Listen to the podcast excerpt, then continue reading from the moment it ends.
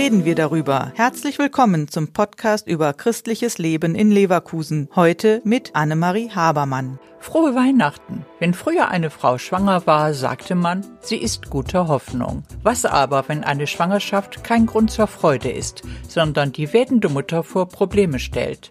Seit 20 Jahren gibt die Beratungsstelle Esperanza diesen Frauen Hoffnung. Kirstin Meyer-Kottmann leitet die Leverkusener Beratungsstelle.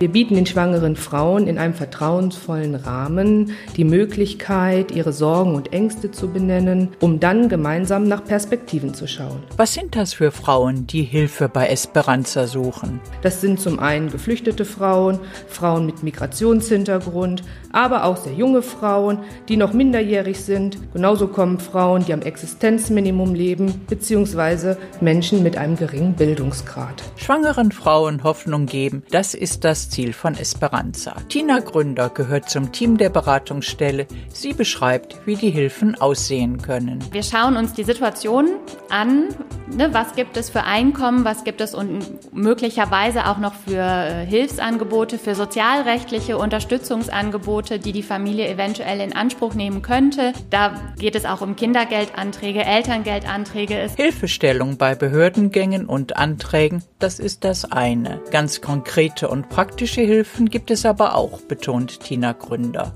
Ganz konkret hier in unserer Beratungsstelle arbeiten wir aber zusätzlich auch ganz eng mit dem ähm, Kinderladen Sterntaler zum Beispiel zusammen, ähm, wo wir Frauen ganz unkonventionell und einfach hinvermitteln können, die nicht so viel Geld haben, um alles neu anzuschaffen. 20 Jahre Esperanza, das heißt 20 Jahre Beratung bei allen Fragen um Schwangerschaft und Geburt, damit Frauen wieder guter Hoffnung sein können. Der Podcast ist eine Produktion der Medienwerkstatt Leverkusen, der Ort für Qualifizierungen rund um Radio, Ton und Videoaufnahmen. Weitere Informationen unter www.bildungsforum-leverkusen.de slash Medienwerkstatt.